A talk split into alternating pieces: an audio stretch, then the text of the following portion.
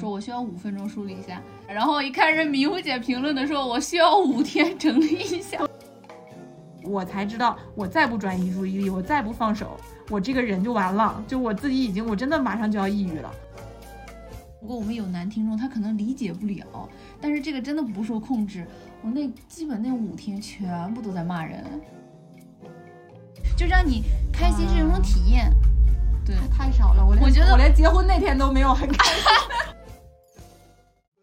我能想到开心的都是被爱包围的时候，就是当我确信我是完全被爱的那一刻，我就会非常的开心。了不起的我们是由两位专注于职场发展和自我提升的女性共同经营的播客。我们是如此相似，却又如此不同，但我们始终勇敢、乐观、努力向前。我们希望通过分享一路走来的心得，吸引和我们一样了不起的每个人。我们的播客话题会涵盖职业规划、职场晋升、女性觉醒、个人成长等，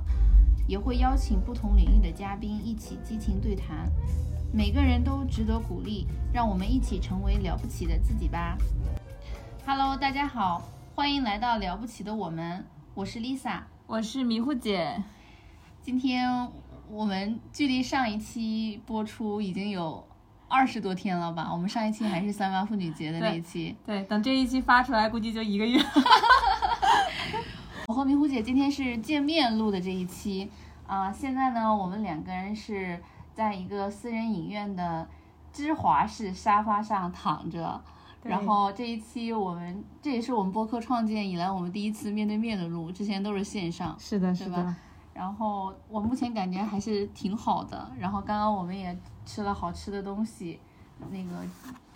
就是有一种两个已婚女人突然就是就是难得的那个回到重新找到自我的时刻的感觉，就是真的，因为我们以前上学的时候也老经常会一起出去啊，唱歌呀，或者是后来做 SPA 嘛，我感觉就是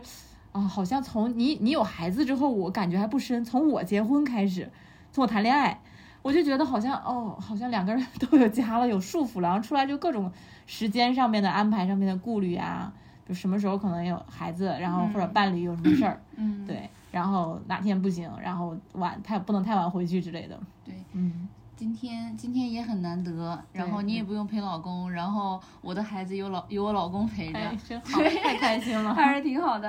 啊，然后我们现在在的这个环境是比较私密啊，但是因为嗯，可能隔壁的房间在看电影，然后在录播的过程中可能会有一点杂音，这个还是希望我们的听众朋友们能够多多担待，然后后期剪的时候我们尽量去美化一下。好的，我哦尽力，对，今天其实我感觉我们两个人还是挺放松的。然后这一期我们主要想来聊一下，就是关于这个情绪，因为，嗯，怎么讲？我觉得女性相比男性来讲啊，然后她的情绪其实会更敏感，波动可能更明显。然后就比如迷糊姐，你现在感觉开心吗？我现在挺开心的，那你今天之前开心吗？跟现在的状态？我我其实最近经历了比较多的情绪的一个起伏啊，嗯对我你又起伏了。我经常起伏，就是我感觉就是从你从我们认识开始，你就知道我我之前是有大的起伏，就是可能一次特别好的一个阶段过去之后会突然落下去，然后甚至可能要持续个一两周的样子我才能回来。嗯对，那那其实我想问一下，就是你的这种起伏是是外因比较多，还是说你自己内因比较多？我觉得可能是可能是就是嗯综合的一个影响吧，可能这个后面我们可以有一些事情上回想，我一下子还想不起来。你可以先概括讲一下你大概，比如说你情绪的特点，嗯，然后可以，但讲着讲着，我们可以用一些具体的对对对 case，然后了解一下。是，就是我之前可能就是可能从大学就都得有十年的时间了，就经常是我记得你前两天给我发了一个微博的截图，就说你你说你最近状态不好，我需要躺需要五分钟，需要我需要五分钟梳理一下。然后我回了你说我需要我给自己五天时间梳理一下，对我那是昨 那是昨天吧，就一六年发的，对，就微博上有这个呃叫什么那嗯，今那年今天就微博上有这个功能，比如说你发的时候可以看看过去几年的今天。啊，我应该是前天吧，那是一六年的时候。嗯，对，然后我写了一个说，就是我我其实现在都想不起来自己干在干嘛，说我需要五分钟梳理一下。然后当时我我还看了，我说这是谁评论的？然后一看是迷糊姐评论的，说我需要五天整理一下。对我看到时候我都惊了，了因为我只知道说我好像一直以来就最就是情绪上面都容易大起大落，但是我没有想到有这么真实的客观记录下来，我从一六年的时候就这样了。对，然后但是我最近其实有变好，就是可能从最近一两年吧，我觉得，然后呃，就是觉得好像情绪会慢慢趋于稳定，因为我也在公众号上写了很多这种我自己梳理情绪啊，或者说去开导自己，然后内观的一个过程，就是我可能又遇到情绪问题，我到底是因为什么嗯啊、有情绪问题？对，然后经过这种反复的话，就是我的那种反弹能力会更强了。对，然后我上是我最近一次可能情绪上有一点点非常的焦虑，是在一周之前吧。嗯，对，然后当时就嗯，就是拿最近的事情举例子，就是一周之前，一周之前周期都还比较短。对，我觉得可能以月或者两个月维度吧。嗯然后那那那周是因为什么？一部分是身体原因，就身体原因，然后外因吧，就是因为我的当时工作上面可能过去一个月都比较压力比较大，就心理压力，就可能涉及到一些呃工作上面老板的要 check 的东西，就被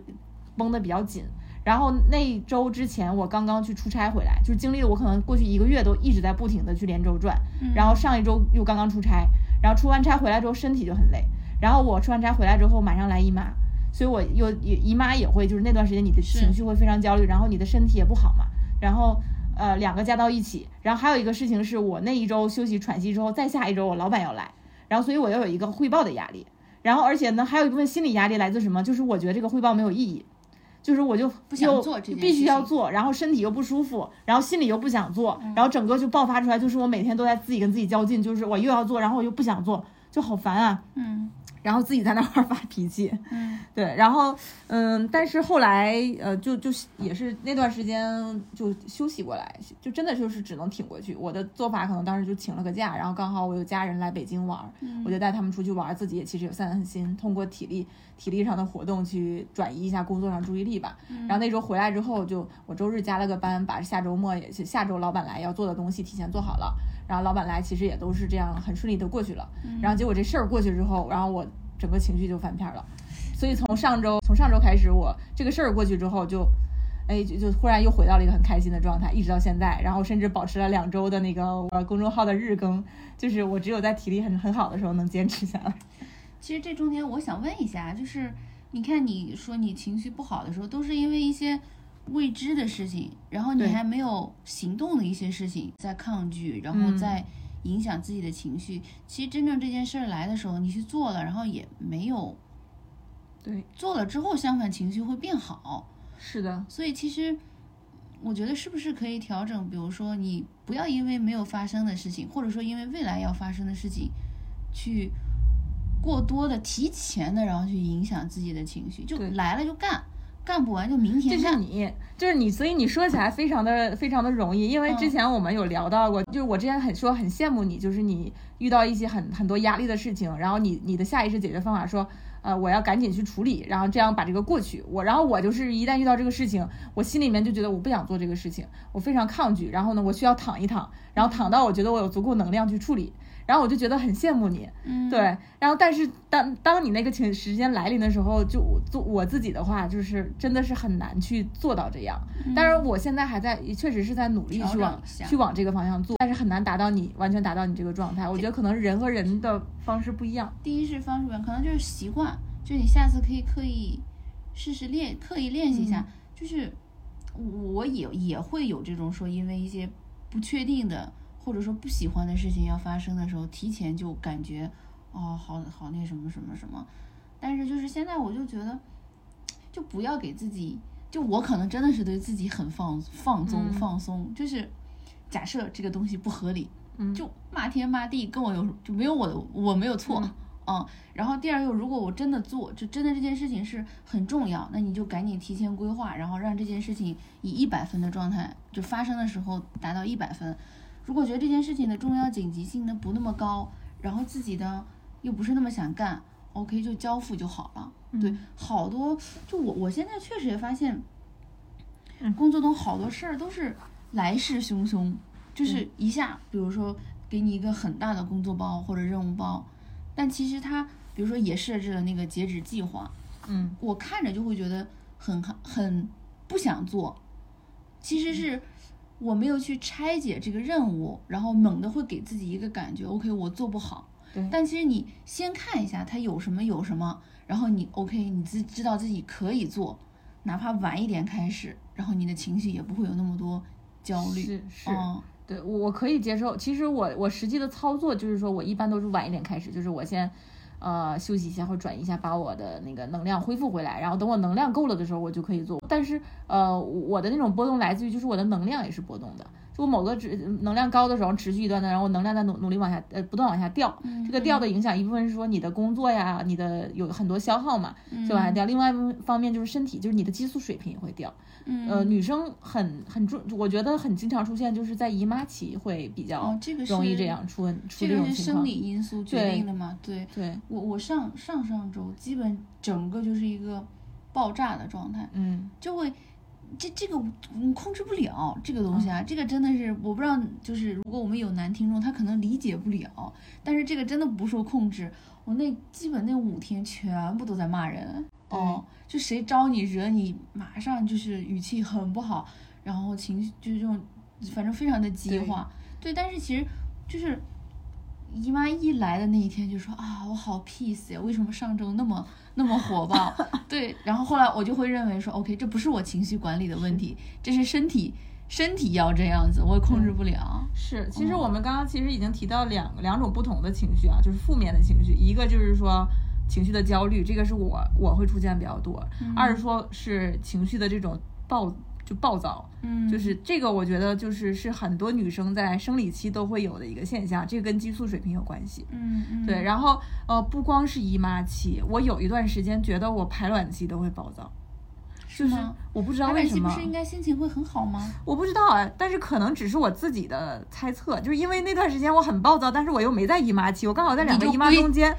然后甚至我跟我朋友交交流，我说我好像最近因为排卵期开始暴躁了。对，但是这个没有科学依据啊，可能只是我自己的一个错误感受。就是，但是激素水平真的会影响，就不光是影响这种你的你的这种暴暴暴躁的情绪，然后包括你积极情绪也会受那种呃激素的支配。因为其实我之前有一段就是也是因为工作各种事情，就是陷入到一个非常极端的，就是那种抑郁的情绪里面，就是真的我周末在家起不来床，就我被自己的情绪压垮了那段时间，然后我就是也想不开，我越躺越想不开，然后那个时候。我老公当时的策略就是他拽着我出去散步跑步，对，然后我跑完步回来之后，我就觉得整个激就是激素，它分泌了一些就是运动是什么什么内啡肽呀、还是多巴胺的，胺，对，分泌完了之后，我一下子就就站那儿就说，我刚刚在焦虑什么？这个事情为什么我当时那么紧张？呃，好像也没什么大事儿，然后就情绪一下子就想开了。我就觉得这个激素真的是太奇妙了。对我我有一段刚刚跳槽到小米的时候，那个工作不满不不不不顺心的时候，然后也是早上起来先跑个步，就 refresh 一下自己的大脑。早上跑步太有意思。对，就是你弄完之后，然后我就我就我那天还翻朋友圈，还发现就是早起，然后是早春的时候，然后又有什么看看到草发芽，花有那种花苞，就感受一下大自然，就就是相当于给你大脑先放个假。其实你醒得很早，假设你七点需要起床，你五点多醒了，你不去干别的事情，你这一个半小时也都耗费在解决不掉的事情上面，嗯对吧？所以你去干一别的事情，正好大脑也换一下，也有可能。可能改变不了什么，但是至少我获得了这一个半小时的轻松。嗯，哦，对，但就是但是这个你得刻意的去做。像有的时候，如果你真的陷入到一种极端的那种嗯焦虑啊、抑郁的情绪里的时候，你自己有的时候你知道应该这样做，但是你做不到。我之前呃也写了好多文章，就是我自己是怎么去处理这种情绪。一开始是躺，就是说哦，我觉得我这样累了，我就不要强求自己，因为你是能出来，我是越 push 可能我压力越大的那种，嗯那我就会休息一下。然后休息好，休息一段时间之后，我觉得我能量也稍微回来了，我再去刻意的做。然后，然后最近我前两天又写了一篇新的感悟，就是下一步就是要做。第一个是规律作息，就是你要不管你怎么焦虑，你先把你就是该做的事情做好，就是一天三餐要吃吃好，然后早睡早起，因为有的时候就是你整个人就是越焦虑越混乱。恶性循环嘛。对，嗯然后第二就是说，等你规律了之后，你就找回来一点掌控感，然后开始运动，因为运动就会改善很多。对，然后第三是什么？哦，第三是创造，就是做你喜欢的事情，去创造一些新的东西。嗯比如说你去写作，然后比如说像找朋友聊天，然后或者像我画画，然后就我我真的好长时间一段时间的那个，我的应该是从去上一份工作，可能离职前半年，其实到现在可能两年的时间吧，嗯就是是那个时候开始写公众号会多一点。我觉得整个写作对我来讲就是在疗愈我自己，就我通过笔在抒发我的情绪，然后反思我到底是为什。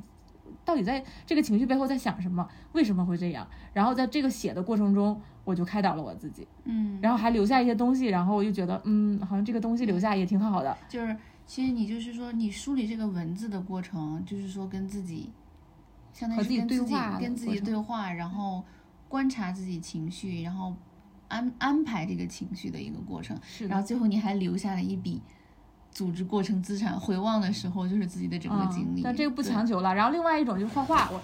我当时画画也有这种这种呃这种效果。画画的过程它还画吗？很少，因为我时间太有限了，就是你你只能选一样。嗯。对，然后但是我最近是有想说可能重新画画，因为画画和写字不一样，写字是你跟自己对话，画画是你不是对话，画画就是这段时间你放空，就专注在画这条线，然后上这个色，然后最后他留下的作品可能你更赏心悦目，因为你不会文字一遍遍拿来读，画的东西你就可以摆在家里面，你看到的时候你就想起来说，哦那段时间，然后其实你有了你你不是过得那么糟，你还有一个成果留下，嗯，对那种感受。所以我们说了好多都是怎么疗愈，嗯，其实前面也讲了好多怎么我其实感觉一下聊的到了最后了，就这种。我 刚刚一开始一二三有个问题聊着聊着忘了啊。，那我们说回来，来说说回开头，就是你哦，其实 我知道了，迷糊姐的这个还是很文艺的，然后写写写自己的文字，我刚刚讲了哈，啊对吧？然后这里我要插入一个广告，然后关注迷糊姐的公众号“了不起的迷糊姐”。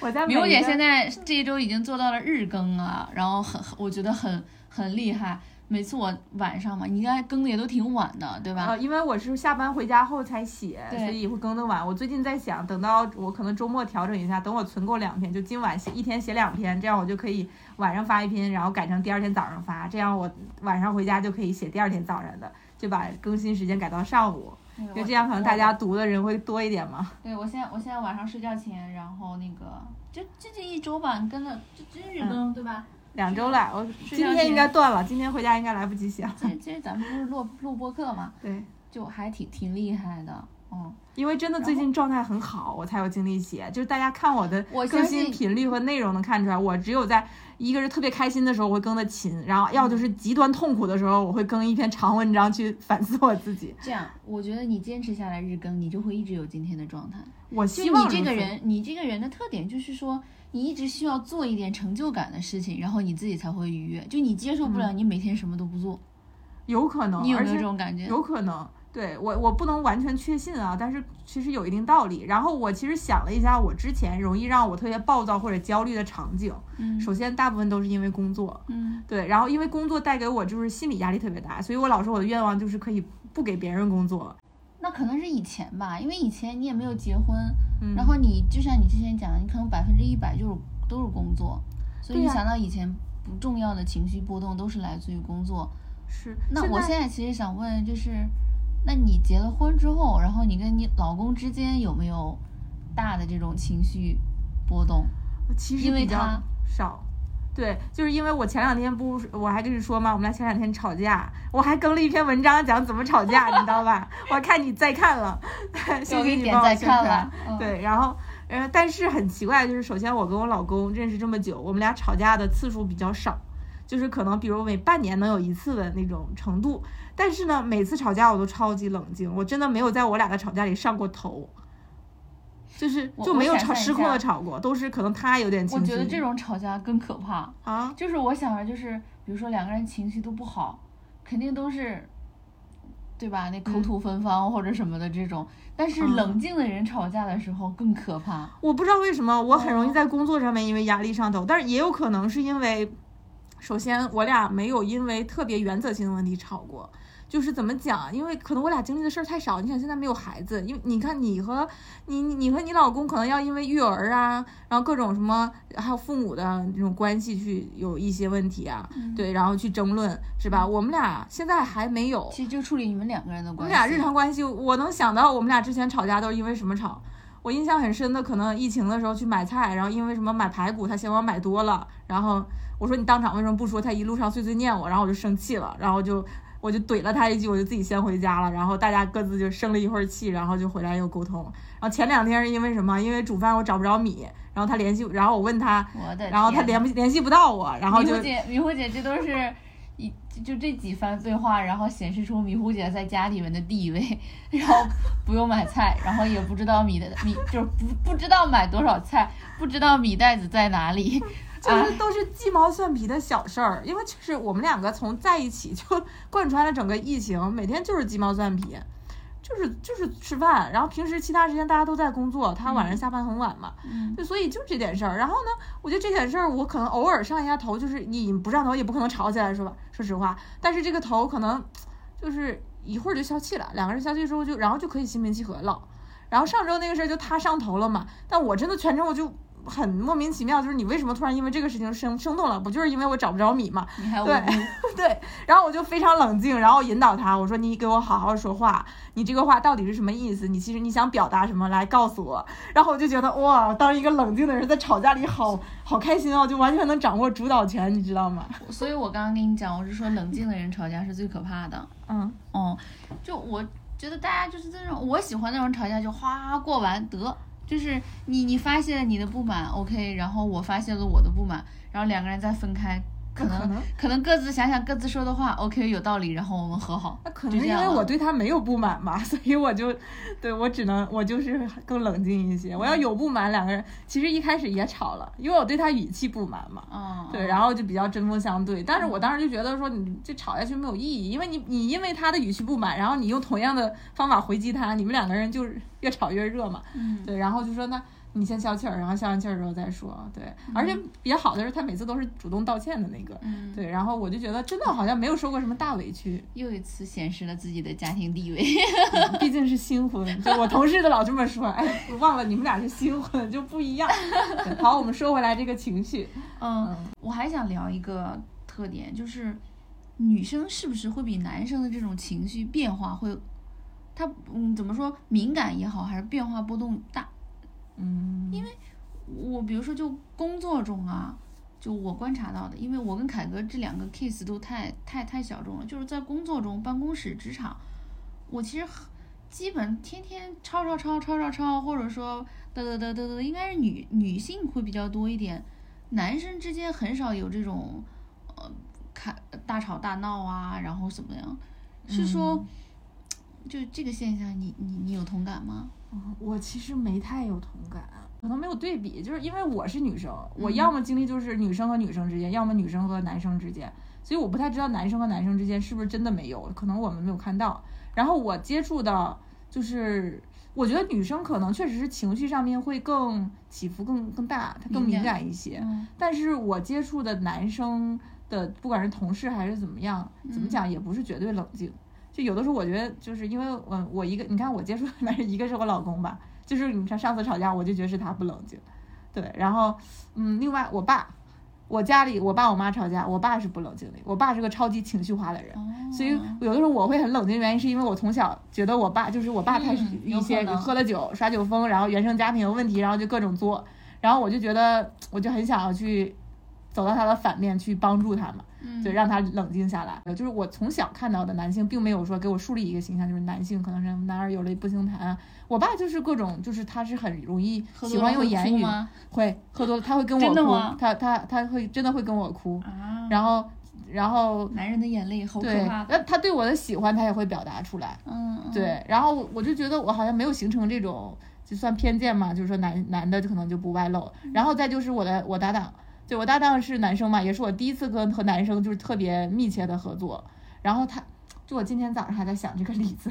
对，就是他怎么讲呢？他不是那种情绪化，但是其实我怎么讲也没有觉得他比我在这方面更好，因为我们当时爆发是不是年纪比较小？对，年纪小。嗯，对他，我们当时爆发出来最大的一个问题不就是他那个开会迟到嘛，就失踪了。然后我跟他讲这个事，他突然就炸毛了，然后就说啊，你你你你好像在控诉我，你觉得我是故意的。我说我没这个意思，我只是就这个迟到的事实来说，下次你尽量不要这样。对，然后然后他就他就听不了这个话，他就因为男性是自尊心比较强。对我当时就完全我很冷静的跟他沟通，然后然后最后他还是不愿意去沟通嘛。然后当时我就是属于我们俩初期磨合就非常不愉快，达到一个顶峰的时候，然后我我就去找了一个我们共同的朋友，就是认识他也认识我的。然后因为我是跟他之前不熟，但是我们有很多共同的，就是圈儿内就是工作行行业同行的一些朋友嘛。嗯然后那个朋友我俩就吃了个饭，他就跟我讲一句话，他说，嗯，他知道我俩吵架这事儿了，然后他就说，嗯，他其实就是个小孩儿，嗯就是就比较要面子，就是你只要给足的，就是你给足面子哄着他，就就就可以，他是顺毛驴，自尊心太强了。然后我后当时跟我妈有讲过我工作一些事儿，我妈就也笑了，她就说。哎呀，就小男生就这样。他说，然后他就提这个话，他说你那你他就跟你弟似的。我一想，好像真的是，就我弟有的时候也是这样，就特别好面子，哪事知道他做错了，然后你要是非要说他，他就不承认，对，然后就受不了。然后我一下就释然了，我就对他的角度就从一个我要对他硬刚，就我凭什么惯着你，到，哎呀，就包容包容他吧，就哎呀，天天夸夸他，然后他就可开心了。现在我们俩关系就非常好。所以我就觉得你也不能说啊，男生就比女生好什么样，可能你的经验阅历都会，呃，也会不一样，会有成长的。嗯，对，你你说到这个，然后我想跟你分享一个笑话啊，就说，就说替男人算命这个嗯。活儿特别好干，啊，然后说无论他的眼耳口鼻，就是眼眼睛、耳朵、口、鼻子长得怎么样，你告诉他说他命中注定有很多女人，然后说男的听到，对 对，就有男人嗯听到这个，说自己命带桃花，然后就沾沾自喜。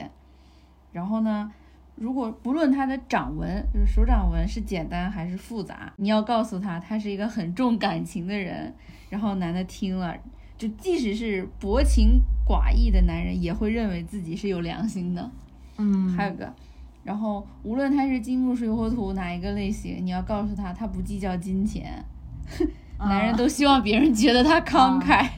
即使是最吝啬的男人，也不会承认自己吝啬。是然后说，不论他的外表是大人物还是小人物，你都要告诉他，他所做的事是大材小用。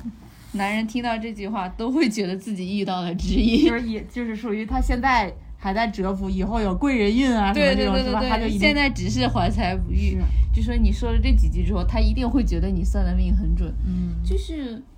你说到这个，其实我想可能有点跑题呀、你居然说到这个性别的这个差异，我我觉得不管是职场或或者是生活中，我们还是要利利用就是女性，就是女性她是天然的有性别优势的。嗯就就这一点我，我特别有感触。就假设你比如说同样一件事情，你就跟比如说你假设你要去 battle 的是对方是男士，嗯就讲理，你嗯你不一定会赢，但是你要利用你的性格优势，嗯，就比如说说句好听话呀，示个弱呀，然后撒个娇啊什么的，这事儿就可能会比你想象的要好办好多。你会撒娇吗？我觉得不也不叫撒娇吧，就是你要承认啊，他是哥，然后你没有他懂得多，对，然后他有经验，然后帮你看看怎么样，怎么样做更好，可能会更好。你要硬跟他掰出来说不行，就按照我这个，嗯我觉得可能性很难。就我的我的缺点是我在职场可以这么做。嗯但是我在家里边这么做不了，我对凯哥做啊不到，凯哥必须听我的，所以我有时候就凯哥可能不知道我有这个困惑，凯凯哥可能认为我在外边对别人都是这样凶狠厉害，但是我我我我好多次都反思，我为什么在家庭里面做不到？就是我在家庭里面，在凯哥面前一做，我就会觉得我怎么这么作做作，就是这么矫情，就是我。我觉得，我觉得啊是不是因为你把它看成一体的，就是你没有把它当成一个外在，我要去攻克它，然后所以我要使什么手段？你在他面前就是完全的做自己。但是这是我的老公，我应该更更更更那个什么一点，所以这个还有待我自己体会，有待我自己改变。对，但是从实用主义的角度，我觉得这样可能是对的，也是很多人可能都都有总结过，就是用的一些套路啊。但是如果理想特别理想主义或者往女权的方向想，我觉得男的就是被惯的，就是惯成这样的，然后还要还要惯着他们，凭什么？真的，所以我觉得这是第一。我其实就是你聊到这儿，我觉得这个嗯性别优势。收回来对，收回来。我刚刚想问的问题就是说，比如说同样的一件事情，是不是说男生的那个敏感程度没有女生那么，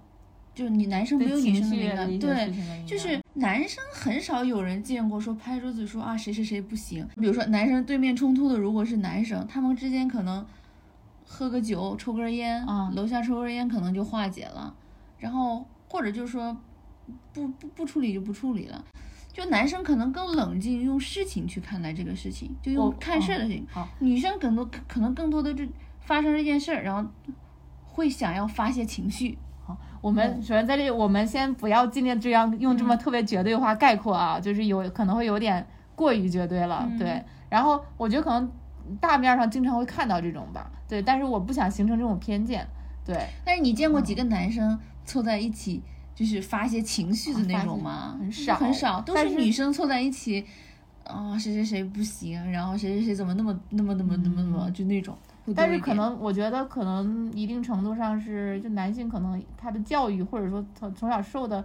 就是他不允许自己这样做，嗯，对，然后嗯，也不一定说是坏事儿吧，因为有的时候你凑在一起是聊一聊，可能就发泄完了，很多男生会憋在心里。对。对，我觉得也也不好，或者说男生其实要耍起心，现在就是说男生耍起心机来比女的狠，就是有没有这种就是？女生之间那种亲密程度建立，就是靠一些八卦，靠一些情绪连接在一起。嗯男生可能更多的就是一些酒肉，一些什么烟酒这种。我一部分男性，对，因为我我我因为我我可能了我老公就不是这种这种男性，就是纯酒肉朋友，他他身边朋友可能还是说有一些。理想和事业嗯就是聊一些工作呀，聊一聊最近技术行业的发展这种，嗯然后也会喝酒，但是不是那种酒肉啊，因为这种我觉得不能深交嘛，对，所以我觉得，嗯，一类人，对，但是我也见过很多这样的人嘛，就抽根烟，然后喝个酒就成好朋友了那种，嗯。但但是因为我也不喜欢这样的，所以我可能就让主动远离了他们，嗯，对，然后所以你能看到另外一面，女生也是一样嘛，就是凑在一起聊聊聊，但是可能，呃，你我就是可能我就在小帮派这方这方面就不太容易去去做吧，嗯，对，所以我觉得因为我不是一部分，想改变我自己。对对对，所以那你不能说女生都怎么样，对，但是我也有我就是也有就是我不想跟那样人成，就我有比较挑，嗯也有跟我关系很好的朋友，我们天天在一起八卦吐槽。嗯，对，我觉得八卦其实不是一件坏事儿啊。就当你因为你刚刚讲的那个语境，可能就觉得啊，好是不是男生这方面比女生好？我觉得也没有。然后我以前也不喜欢八卦之类嘛，但是我后来就是现在其实也会有一个小范围的大家去聊一些东西，因为我觉得其实聊一个就是你息的交流，信息，一个是你自你会自己自己疗愈。我有同事可能就来跟我吐吐槽，然后我安抚安抚他，嗯，然后有的时候我也会找他，然后其实就吐槽完就好了。嗯，对，然后呢就不对别人造成什么影响。二是信息交流非常重要。嗯，我觉得我之前的工作离职的时候，我才发现有很多八卦我不知道。都不知道。对，然后不知道这个事情影响了我，迟迟没有走，然后最终造成了我在公司里面那个非常那个抑郁的处境。其实如果我提前知道这些背景信息，可能我就早点看开，早点撤了。对对对，你，你会对一个人有一些错误的信任和判断，因为你不了解他背后做了什么事情。嗯，对，那我们前半节聊的都是这种不好的情绪，嗯，我们下半场能不能聊点愉快的那个情绪？嗯你还记得你上次特别开心？不不能上次吧，就是嗯你记忆中觉得特别开心、特别愉快的这种感受吗？嗯，有啊，就是也是最近，因为我的情绪是大起大落，每次可能落下去再起来的时候就会好一点。我们不沉浸在说，比如说干一就是很职业或者很聊点生活化的那种开心。但问题就在这儿，我大部分情绪都来自工来自工作。我想先把这个聊完啊，就是我我不知道为什么我老我大部分情绪都来自工作。我觉得一部分原因可能是我可能从小就是养成的一个思维习惯，就是那种怎么讲小镇做题家，然后从小可能是好学生，你习惯了做题模式，你在工作里面你也是在一开始你都是在很长一段时间里都是在以做题的模式在做工作。这个工作我这个任务我要给他做到达到一百分，还是说呃九十分，还是一百二十分？然后我们会把老师假定成呃把把老领导领导假定成老师。对，然后我我就会非常担心这个做不好，然后领导给我打分低了，然后就像考试我得了一个呃很差的成绩，就差的成绩都不一定是六十分什么不及格，可能八十分就是很差了。对，然后你就会有一种潜意识，我就要往上。然后其实这个往上的过程并不是你真正想要的，但是你是不自觉形成，已经形成了这种呃这种固定的一个思维思维惯性吧。嗯，对，然后但是这个过程你会非常累，对，嗯然后这是我觉得我对工作我会潜意识的进入到这种模式里面，然后自己会很累，累了之后我就那我想打很逃避。断一下，那你上学的时候，那肯定就是考试啊，做题啊。那你嗯上学的时候情绪波动也大吗？还是说上学你总是第一名，所以也也波动不大？我想一想啊，上学倒没有这么大，就不会说我今天啊突然可能一个什么，然后觉得我不行了，我要躺几天。那时候没有没有时间躺，你知道吗？不是，我觉得是因为上学的时候出的题是固定的。对，然后其实问题就在这儿，就是上学的时候你可以用做题模式，这个是可以使用的。对，然后你也擅长，然后你做得好，但是工作之后并不是一个使用做题模式的场景。对，然后你非要套用这个过程，你会非常的，首先你非常累，而且你遇到很多迷茫，你要自己自己不不停的找坐标系，因为你习你有一个坐标，就是怎么讲，就是你当你有一把尺子，你看什么都什么。就是看什么都想量一下，但是其实那个时候它已经不是一个平面的东西让你去量了，它可能是一个立体的。家人家都不用参加这个然后你就不，停的调整你的坐标，说哦，我今天哦这个，然后我啊我努力，然后我纠结啊老老板怎么想我，然后哎明天发现老板哎他看那边去了，然后或者从另一个维度看你了，那你又调调整你的方向，然后你又这样看，然后你会非常累，然后然后我是什么时候意识到这个问题？其实是我从上次离职的时候，我我当时呃真的情绪已经跌到谷底了，就是那时候我我不放手不行了。你在你遇到一你整个情绪或者说你被把你自己压到谷底之前，你可能这个这个方式不百试百灵，但是你你在努力的挣扎让它适配，你你你只要但凡能适配一点点，适配个百分之二三十，你都不会放弃它，因为你不会别的方式。我觉得这个就跟你学东西一样，就是有一个新的技术，像现在什么 ChatGPT、AI 出来，你不习惯你就不喜欢用，你还喜欢用你老套路。什么时候把你逼到了你不得不被替代的时候，你才会去用它。对我当时就这个，就是我之前就觉得我我就是做不到。以前我第一份工作的时候，就当时在优衣库，就也因为一些，就是当时不喜欢这个工作嘛，就很抑郁。然后我的同跟我同同一起一起我们一起合租的那个女生，也是一起工那个入职的。他就很容易去释怀，我们俩可能就今天可能加了一个大夜班儿，或者是觉得呃那个老板有一些就是日日企里面的一些压迫的事情，然后就很不公平。然后那天好像是我们又熬了一整晚去那个盘点嘛，就然后盘点完第二，然后还要非要留我们这些管培，又继续加班，加了半天班回来，整个人都不行了。然后我就在那儿生气，我就说凭什么？就为什么？然后就不公平啊，怎么怎么样的。然后我我同我那个同事他也也生气，然后他生着生着气，他说，哎算了不想了。然后他就拿出手机开始打王者荣耀，然后在我旁边哈哈哈的笑。我说你怎么可以这么快的去就就忘了？他说那想也没有办法呀，打游戏就他就开心了。然后我就不行，我就一直在那儿想，可能因为我也没有没有这种特别好的这种娱乐的习惯，我从一直都是把自己逼得很紧的习惯。我不知道怎么转移注意力，我就很羡慕他。真的，一直到上一次离职的时候，我才知道，我再不转移注意力，我再不放手，我这个人就完了。就我自己已经，我真的马上就要抑郁了，或者说可能已经有轻度抑郁了。嗯，对，然后就就动不动在家就爆哭的那种程度，嗯，然后人才会转移。嗯对，然后才说哦，我可能不一定不应该拿一做题做题的模式，呃，然后我自己自己的状态会好很多。对，然后但是现在在我工作里面，我也有同事是做题的模式，他就非常非常容易紧绷，他自己他但他还没有到我就是意识到说啊，我这样不喜欢这个状态，我要我要怎么改变？就他还他一直都是自己可能拿这个坐标系，他还能用进套得进去，他就一直用，然后跟我抱怨啊这样啊各种这么烦那么烦，我说其实都是你自己逼自己的，对啊然后然后他会拿这套标准去要求别人，然后觉得别人都不跟他这样嗯就很不配合。其实我跟我搭档一开始有矛盾也是这样的，嗯就是因为我觉得他不如我卷，他不能跟我一起卷。然后一直到后来我自己改变了，我认同说哦，其实我你不必卷，我也不必卷，那我们就可以很开心了。然后我同事就是跟我抱怨说我的搭档不跟我一起卷，然后好烦，他把自己每个东西都逼得很很累，对。然后我就觉得嗯，工作上真的是太容易，不要陷入到这种模式吧。聊完了，对 你想要聊聊生活吗？对，我们聊了这么多，都是这种嗯不不好的情绪，嗯但其实我觉得整体来看，我们每天肯定都还是开心的。嗯所以我们想接下来的这个这一趴呢，我们就聊一下，我们就回忆一下，然后令自己身心愉快的一些时刻。嗯，对。我我想说，就是可能这也不是一道工作，就是我很多时候有，如果遇到一个情绪非常大的、很高涨的情况，通常是我克服了一个很大的困难。就我前面你还是在做题，就做完题之后你才开心。我遇到这个，然后我前面可能很焦虑，或者至少我可能没那么焦虑，但是我整个人是非常 focus，我要把这个做好。然后做我有很大心理压力，说我如果做不好会怎么样。然后我做好了之后，哎，一下子超级开心，因为前面有一个起伏。对，那你这个你这个还是有点狭隘，你这都是做好工作。对，然后如果生活里的话，我其实不太追求极度的说突然特别高兴。我觉得生活里面我追求平静就已经很好了。我我我只要不要有特别大的波动波动，我就知足了。所以我现在就是我跟我老公在一起，我们从在一起就疫情，每天的生活就是做就是在家办，当时一开始在家办公，然后然后那个做饭。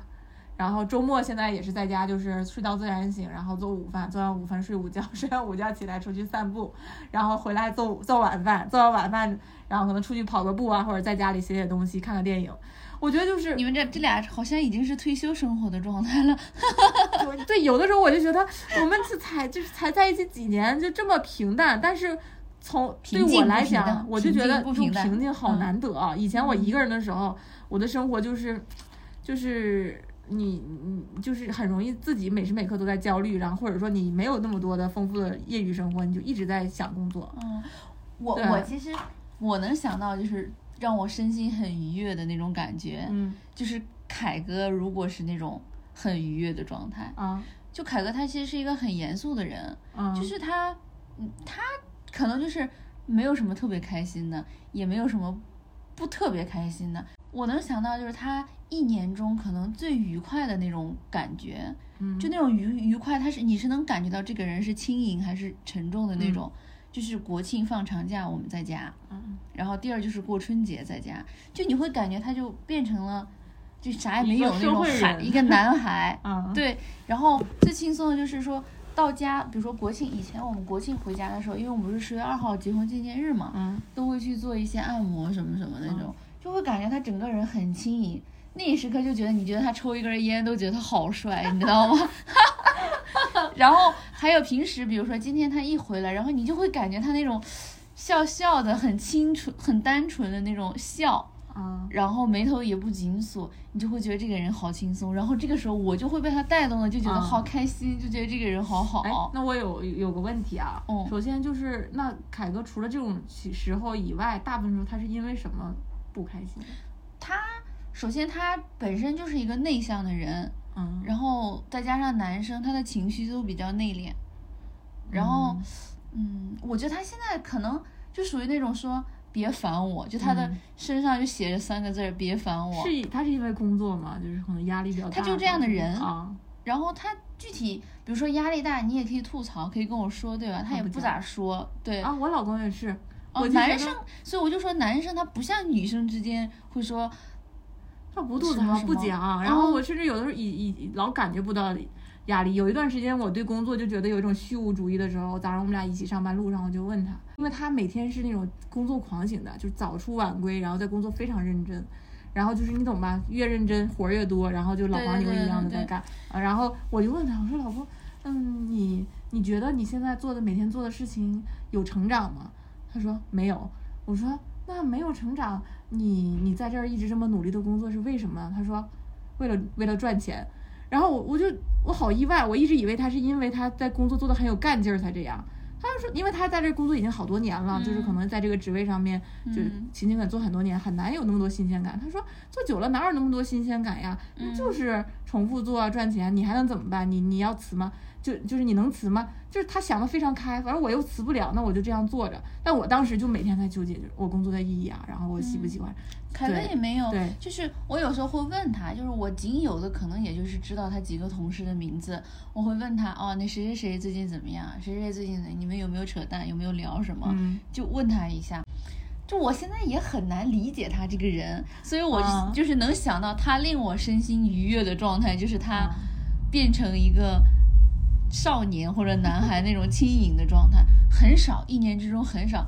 就是就很成熟，就是比如说偶尔他会跟我说饿了想吃点零食，我都会觉得很可爱。哇塞，对，但是正常他也不说。这事儿说明了？什么？就找老公要找这种人，就是他很靠谱，但是他其实整个状态会很紧绷，而且男性不喜欢剖析自己。我就觉得我老公他就是自己有一些东西，他不会对自己打开，我真的要反，我就是很想把他打开，因为我就会剖析这样剖析我自己。对，我就会问他，因为他是属于留守儿童，他可能上从上小学，他爸妈就出去打工了。我就有时候问他，就你有没有什么童年遗憾？像我们聊原生家庭啊，给自己带来影响什么的，他从来不会说这些东西。就不认识只有在你追问他，反复追问，我说就是我反复追问他这个点，他才会就是如果有一个机会让你回到从前的某一个时间，你会想回到哪一刻？就我我想的都是哦，回到我们刚认识时候还是怎么样的，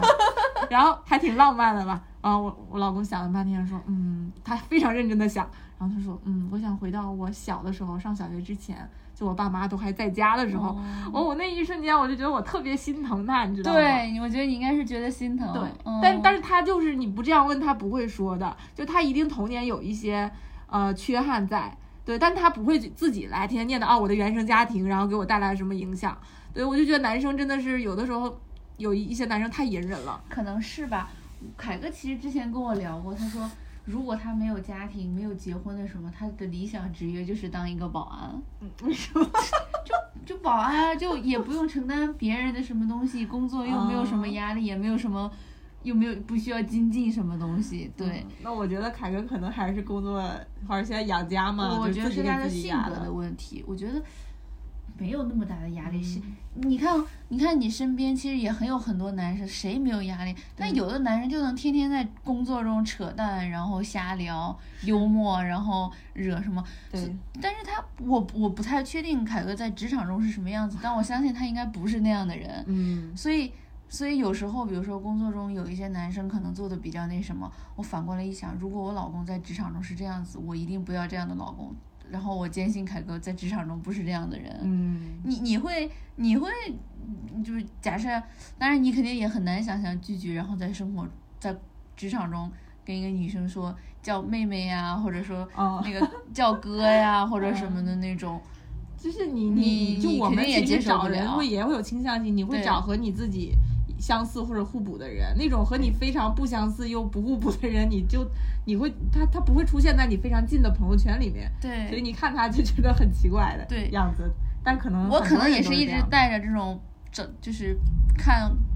就反正我，我每次都会反过来一下，如果我老公是这样的人，我会不会喜欢？我一定不要这样的人，就会这太种评判。油腻的那种对，感觉。对对，哎，那我还有一个问题啊，嗯，就是你刚刚讲的，就是如果他某一个事情特别开心，能带动你，是因为什么？是因为你很容易被任何人带动，还是因为就是因为我在乎他的状态，对，对吧？因为他平时就真的是那种不疼不痒的感觉。嗯，你比如说我问他你吃什么饭，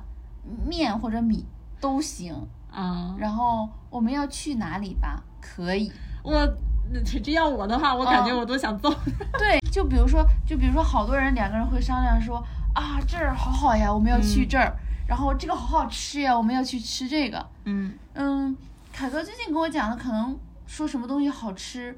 可能就是去年有一次他跟一个人吃了一家湘菜，他就觉得辣的特别爽，他就觉得这家湘菜很好吃。嗯嗯，然后有时候可能想看一个电影吧，嗯，或者有时候他比如说想买一个衣服，嗯，就都提这种诉求的时候，我会觉得这个人是活的，你知道吗？啊，我懂，我懂对那种感觉。然后平时要不然就是逆来顺受，甚至我们我比如说我有时候吵吵他或者歪歪他的时候，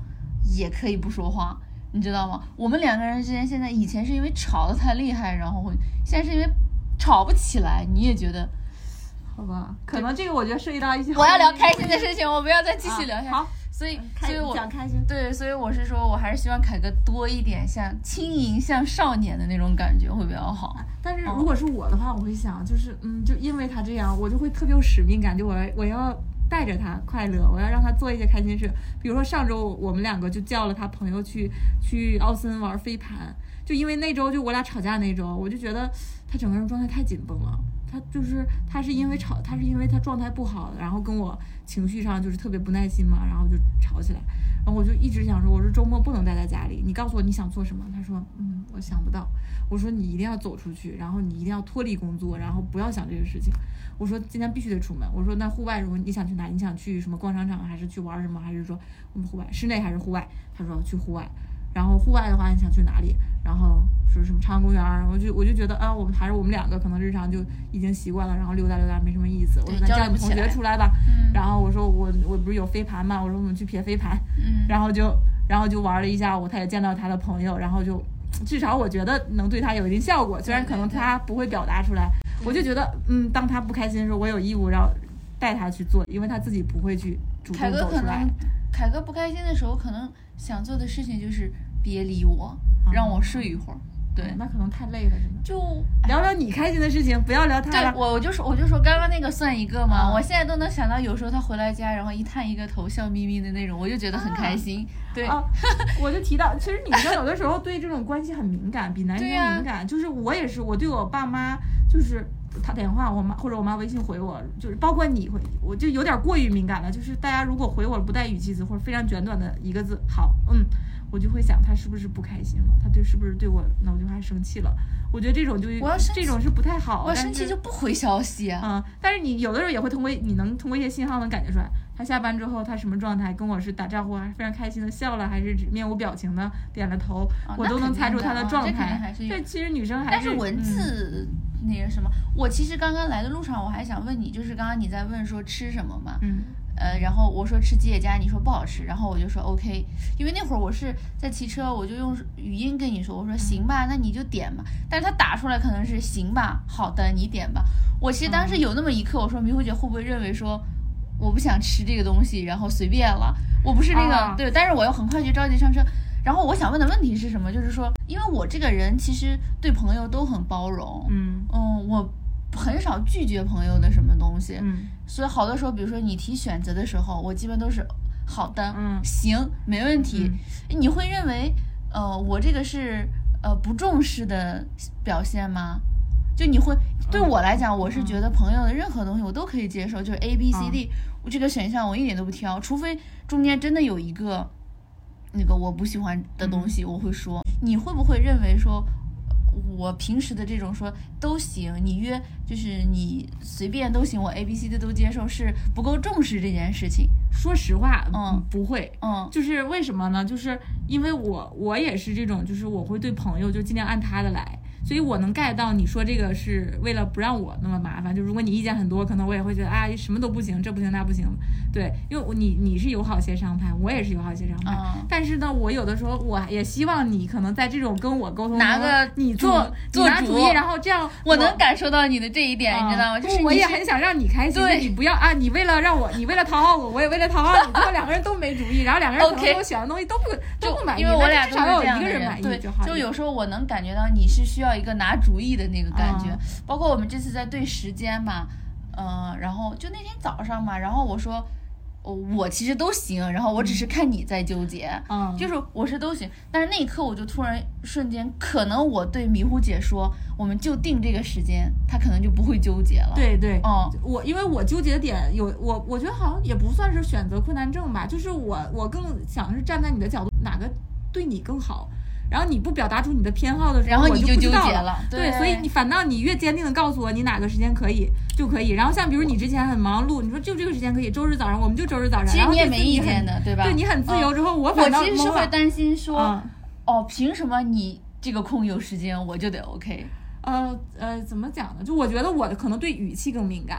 但如果你只要语气好的话，然后你的这个啊，以后我就这样。协商就也没有关系。贝，然后我们就这个时间吧。是或者你问问我，哎呀行不行？然后我就哎呀你好尊重我，对然后我就没有意见了。对，但是有的时候好我那天是因为什么烦躁啊？就是我想一想啊，你是因为我们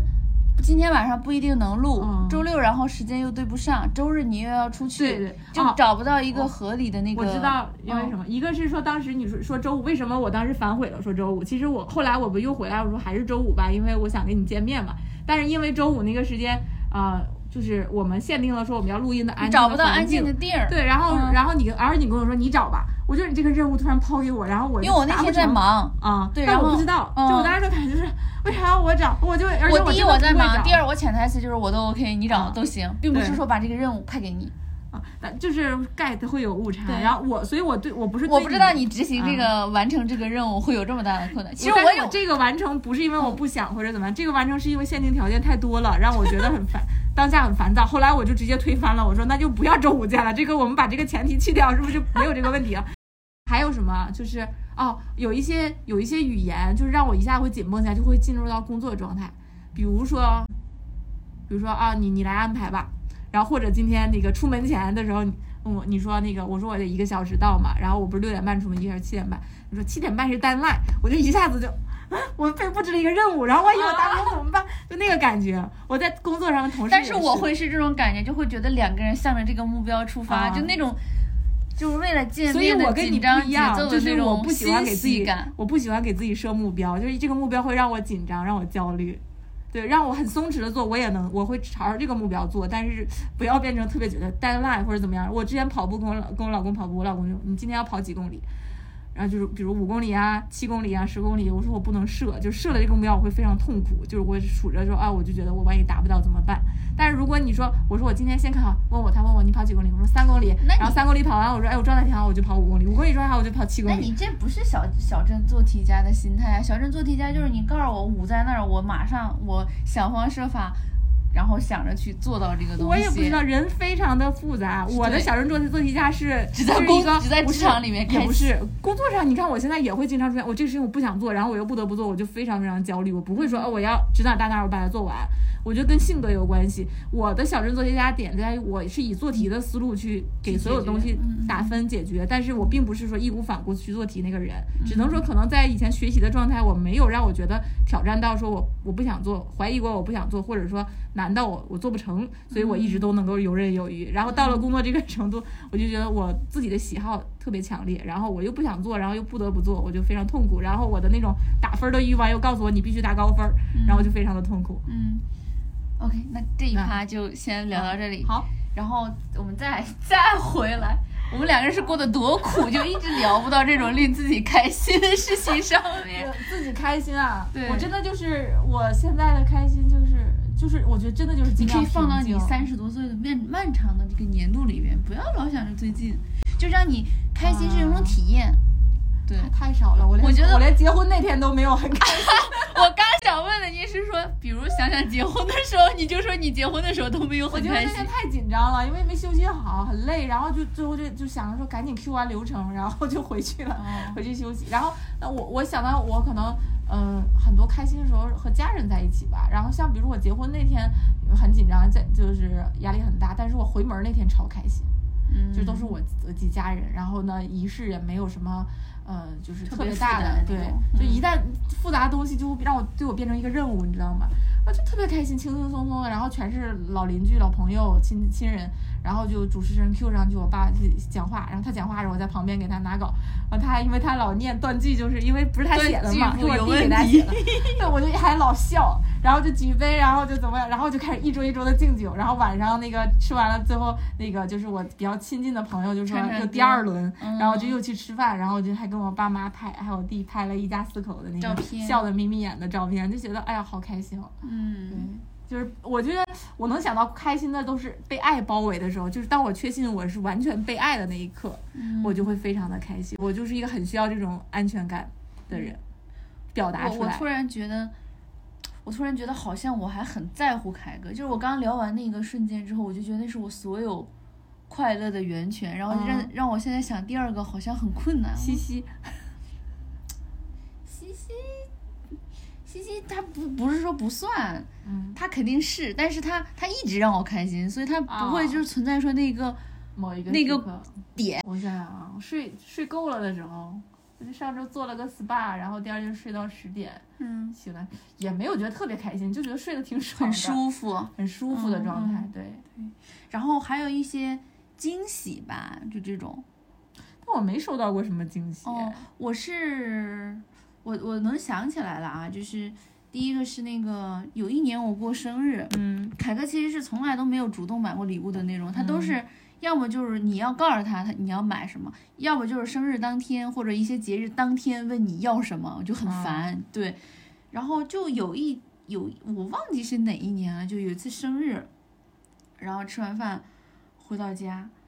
啊，然后那个哎有一个那个。他当时应该是买了一套那个 SK two 的那个化妆品，哎，他挺会买的哎。对，然后就在那儿放放着，嗯，就是那个是提前准备的，有准备的这种啊。嗯他应该是当时我婆婆应该还在，她应该是蛮就是她早就收到了，然后替我收起来，然后到我生日那天才给我。啊对，还有一个是我们去年买，大概也就是这会儿四月多份买完房子，然后到了有一个什么节日我忘记了，然后他给我买了一条腰带，就是那个感，当时就会觉得哇，就是那种相濡以沫。就我们当时很困难，其实就是呃交完那个房子的钱，我们当时就没钱，但是还应该三千多块钱吧，就买一条腰带，就会觉得啊，就是这种在困境中相濡以沫、互相鼓励的那种感觉。嗯，但是你要说那种随大溜，比如说天天这个节那个节随便一个红包那种，我会觉得这完全就没有营养。我知道，哦所以我们其实都非常的迷恋的都是感觉，就不是被爱的感觉，然后就是那种被被重视、被重视的感觉。哎，他珍，他就是他珍惜，然后是有用心的，就哪怕可能是买一个五毛钱的，每次我就跟凯哥我就说，你要问我，你可能买五十万块钱的东西，我都不觉得是惊喜。嗯你要没问我，你可能买一个五毛钱的东西，我都会觉得很是啊，开心。是啊，嗯，是这样的，就是所以你看，我们都是非常。呃，那种就是情感向的一些，嗯。就是带带给你一些情绪，然后你开心，而不是说嗯。给你一些物质啊或者怎么样的。对。嗯。我还有一件事情就是，以前我特别喜欢跟凯哥逛超市，嗯。就是感觉那个时候还没结婚的时候，再加上结婚以后，我们都会觉得逛超市是一种很居家的那种感觉，烟火气。对，然后就会觉得，就会觉得有有那个样子，有那个生活的样子，然后更那个什么，就是我们就是有一次就是开车去，然后买那种大的那种家庭装的东西，比如说你买一箱饮料，正常你可能去超市买，比如说就是一瓶两瓶的这种买，然后像那一次就是因为有朋友要去，你就买那种二十四听的呀。然后还有一些就是那种很大包装、家庭装的那种，嗯你就会觉得，哦，这种生活的气息好好呀，就那种感觉。嗯但是这种东西都很少，后来其实现在都网上买，很少那种去逛超市或者什么的嗯那种感觉。哇，你们回忆好多呀！我觉得我俩在一起就是真的，我就是这是我的独家回忆，我觉得凯哥可能都不认为这些东西很好，就是他带给我他能带给我愉悦感觉的东西吧。我俩的回忆都是，我觉得都偏平静，但是呃我可能现阶段很需要这种平静。就是我老公，他就像我的情绪的一个锚，就是因为他情绪太稳定了，我情绪很多波动着，但我觉得我不行了，很多事情我一看到他，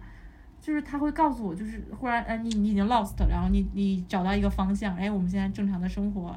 然后这样出去散步，然后吃饭，嗯哦，我就忽然平静下来，然后又回到原来的轨道的那种感觉。嗯我就觉得也很需要这样，惊喜什么的也比较少，他不太会做他不。是给你买手机吗？哦，买手机当结婚的时候，你看我都记得是。惊喜啊。呃，对，但是也没有特别惊，就不是那种精心准备，然后给你个 surprise 那种惊喜。这还不算，那怎么算？他是带着你一起去买的手机吗？没有没有，他是寄到了给我看的嘛。那不就是惊喜吗？嗯那你说买他节日也会买花呀，但是我就觉得，就是我要一个仪式感，比如那种，哎，是准备买九千九百九十九朵送到办公室那种是吗？这是物质向的，情感向就是你认真准备一个东西啊。比如说我当时让他让他求婚，说了好多次，明示暗示他都没有求啊。就是你要搞一个 surprise，就是大的 surprise 那种感觉没有，就是他不会搞这种心思。然后送礼物也是实用一下，手机、耳机、球鞋。有一回我跟他说，我说我我不想要这些东西，我想要首饰。然后直到我发现他在京东上面搜搜首饰，那种京东的那个首饰那都很审美很丑，然后对呀最后我这种东西我吓到了高，我吓到了，我跟他说我还是自己挑吧，对我不要惊喜了。真的，所以首饰这些东西真的不要让男生买，我感觉。对对对但我弟就很会准备惊喜，他很会。我觉得那小木头。人好好啊，嗯那个对，对我生日他也送过我礼物，然后之前也给我准备过别的，就是他特、嗯哦，我圣诞节他也送给我礼物，送了一个圣诞的水壶，外面有一个圣诞树的那个包装。嗯我就是嗯，就是男生和男就不是所有男生都不是所有男都一样生都，这样，也不是所有女生都都一样，对，就是跟他的成长啊或性格以及代际，你看我弟弟已经零零后了，就就非常非常不一样。嗯，对。还有什么？你觉得购物会让你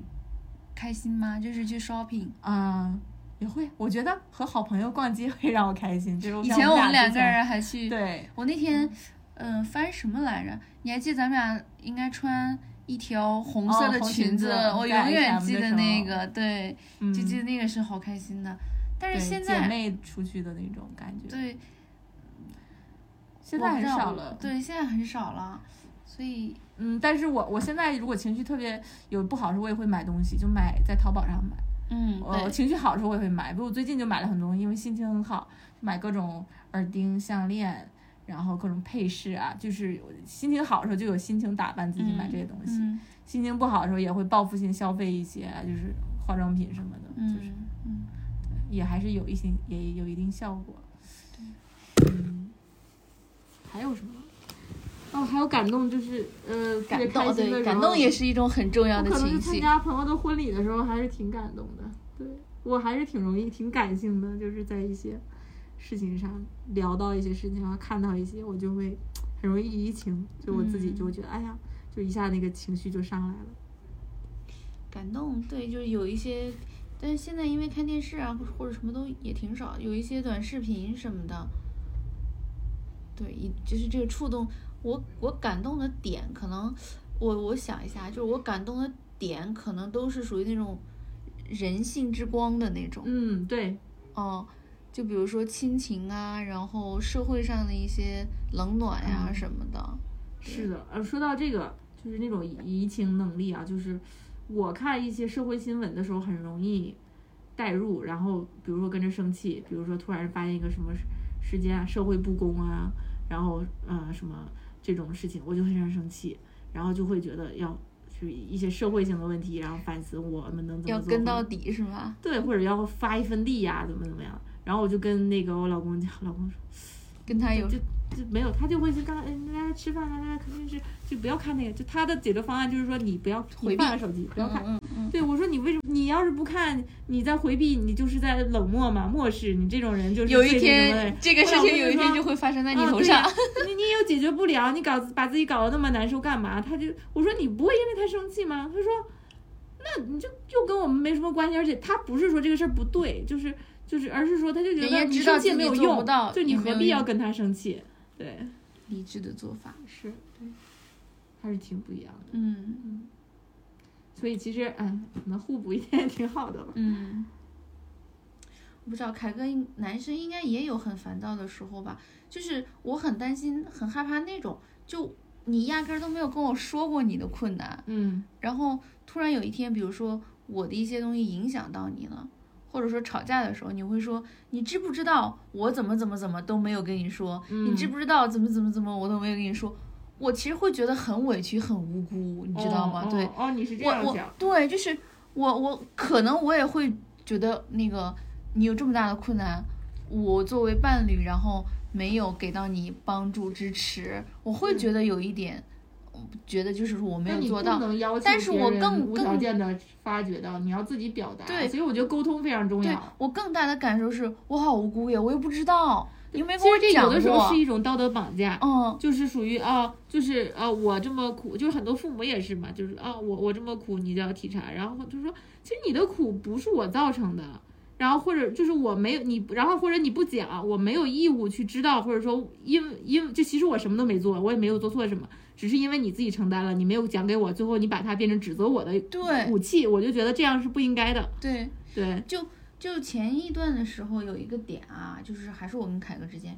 就是我每天都会，他因为相对来讲，他现在的节奏会，他现在的那个节奏会慢一点嘛，然后我会嗯问他，每到那种五六点的时候，嗯我到五六点我就问他说：“你六点下班吗？”他就说他回，哦、后来我们有一次吵吵的时候，他就会认为说。你每天六点让我回家，这对我讲，其实我也牺牲了很多的工作。啊，他觉得受到了一种压力，是吧？对就跟那他个说 deadline 是七点半是对，一样他会觉得的效果他。对他会觉得他在领了任务，但其实对我来讲是询问。假设你告诉我，你说 yes，OK，、那我就可以继续我的工作。嗯你要说不可以，no，那我就回家。其实是一个嗯，这样的问题所以那天我就问他，我说我是这个意思的话，如果我们都讲清楚的话。然后我要是这个意思，我问你六点回家，你是不是就觉得不会是任务了？嗯，他他也觉得是，所以所以这个要沟通啊，他不讲出来，你不知道他生他有但是他不讲啊只有告诉你，可能对你才知道。他他不讲啊，他只有到最后发泄的时候，比如说一旦遇到一些嗯触触发点，就是那个导火索，然后他会把前近期一段受的委屈，然后都讲出来。那一刻我就觉得我受不了了。是的，你当时你当时为什么不跟我说？就好像你把我的就不跟我做情绪的沟通、情绪的交流，哦，只是一个苍白的文字。我我我不太认同这种模式，但是就是我觉得就是你也不要陷入这种模式。就是像我说的，吵架可能作为一个理性的主导者，你要引导他说我们要沟通，不是说这个事儿对不对？然后你现在压了这么多情绪，是不是我的问题？我们要说的是你当时为什么不讲？就我们下一次遇到你再有这种情绪怎么解决？对对对。然后我我们俩可能呃这方面稍微好一点，因为我从一开始就是这样去打这个基础的。但是我们俩另外一个问题就是他不讲，他有的时候其实也会遇到很多压力嘛。对。然后但是他他 get 不他不了解我为什么会有这么多情绪，因为他不产生情绪，你知道吗？嗯。但我就是整个工作情绪特别大的时候，他到最后已经有点受不了了，因为我那个状态持续了半年。他就感根据感觉跟我说，就是觉得他特别怕我再工作再出现这种情况，因为当时我换工作的时候有有考虑过去像字节呀、快手这种公司，他就是说你不要去。他说首先这种你不适合这个，二是说你到那儿了之后，就你适应不了，你肯定会你会比现在还痛苦。对，他就特别怕我进入再进入这种状态，然后甚至到最后他有点绝望了，就是老他就会觉得是你有问题，就是你为什么老处理不了这种情绪。因为我一直感觉，就是我当时离职，可能虽然我最后走的挺成功的，结局就是走的去向也挺好的，但我老我的感觉就是我我在我老公眼里好像是个失败者，就是我没有做好走的，然后他就觉得我不对，然后我情绪又很大。后来我有很大的一个心理包袱，就是我有很多情绪或者弱点，我不敢跟他讲，因为我怕他对对我产生一个负面的印象。但是同时我也会在跟他讲，就是说我有情绪。当我遇到情绪，我会发泄出来。其实相对来讲，还不那么容易进入到一个抑郁的状态。反倒是像他这样，他其实也有很多压力，他自己意识不到，或者他不发泄。等到你真的可能遇到一个很大的挫折，你走不出来的时候，你找不到办法去疏解。其实你要比我更容易进入到一个非常抑郁的环抑郁的情绪。所以这个是你要警惕的事情。真的聊了挺多，今天好开心哦。嗯，聊了我们聊了什么？焦虑，嗯，然后什么那种暴躁。情绪化，然后女性的激素的影响，男女的差别，还有伴侣的对你的影响，对吧？这个 逐渐跑偏，就是从情绪，但是又好像都紧密相关。但你有没有感觉你在聊的过程中，其实你的状态挺好的？所以我想说到一个，就是女性这种情绪怎么讲呢？我觉得有是正常，大家不要觉得不好，不管是好的还是不好的情绪，你自己要找到方法去和自己和解。就如果你觉得这个情绪我必须得说出来。那就说出来，你不要，然后不要觉得啊，我说出来是不是我太情绪化了，怎么样？其实你越压着，反倒越不好。对呀。然后另外的话，就是有一些这种姐妹呀，或者跟伴侣之间多去聊一聊，其实是一个挺非常治愈的过程。对，负面的情绪，然后如果聊完，你会觉得得到了排解；然后如果是快乐的情绪，然后分享完了之后，你会觉得更快乐。对。所以你要问我说最近感觉快乐的事情，我觉得就是我们两个见面聊天，我也很开心。我其实最快乐的就是。我们两个人都知道在出发，在奔着这个目标，这种感觉就是相见的过程可能更美妙一点。是，而且而且我觉得，就是我真的对亲情，然后以及对友情的那种，嗯，天然的那种感动，甚至有时候比爱情多。我不知道为什么，我就这种姐妹情深就。然后那种感觉就是，我有好多哎呦，就哎呀，互相能够去交流、交心的朋友，让我都让我一想到这个事实，我就非常的感动。我觉得哎呀，我何德何能啊，就是可以有这么多聊得来的朋友。所以其实我身边的 close 的朋友比较少，对，但是我就觉得，那你觉得我们两个人为什么会？嗯，其实我们在大学的时候 so so 了关系，嗯，就是从毕业开始好的，对，嗯，就是我觉得没有什么，是吧？没有什么，嗯，客观的。原因就是顺其自然，可能有一些缘分经历。当然，咱们是因为找工作嘛。